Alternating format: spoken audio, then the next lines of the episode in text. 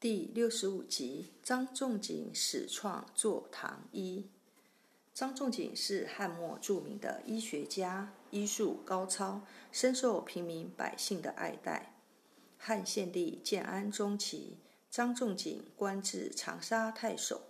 当时湘江一带瘟疫流行，很多人死于伤寒。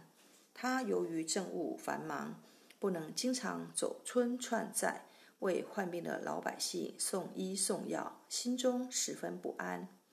一天，张仲景正在审理一起窃盗耕牛的案件，一个听差进来对他说：“有一位母亲搀着生病的儿子来了，在外面等候半个多小时了，要找大人给他看看病。”张仲景一听，马上说：“快把病人请进来。”病人是个二十多岁的农民，几天来持续发烧，体温逐渐增高，头痛，精神疲乏，吃不下饭，大便干结，肚子胀，还有恶心呕吐的现象。病人不愿说话，很多的临床症状是他母亲叙述的，说他的耳朵好像发背，身上有少量的淡红色的皮疹。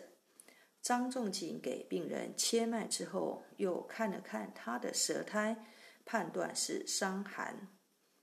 对伤寒病不可掉以轻心，如果不及时进行治疗，任其发展下去，肠道壁上的淋巴结可能会破溃，因而造成肠出血，甚至肠穿孔，那就有生命危险了。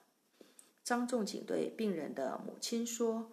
这种病多发生在夏秋季节，平时要注意饮食卫生，防止病从口入。健康人要与病人隔离开，以免传染。他给病人开了处方，最后的落款是“坐堂医生张仲景”。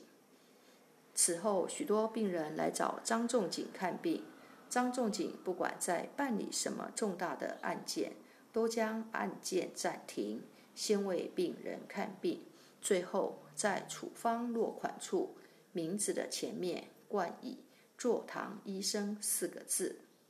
张仲景受到世人的崇敬，后来的药店和药铺都以“堂”为荣，以“堂”冠名，如同仁堂、达仁堂、记忆堂、仙鹤堂。医生给病人看病叫坐堂。故事说完了，感谢您的收听，我们下次见。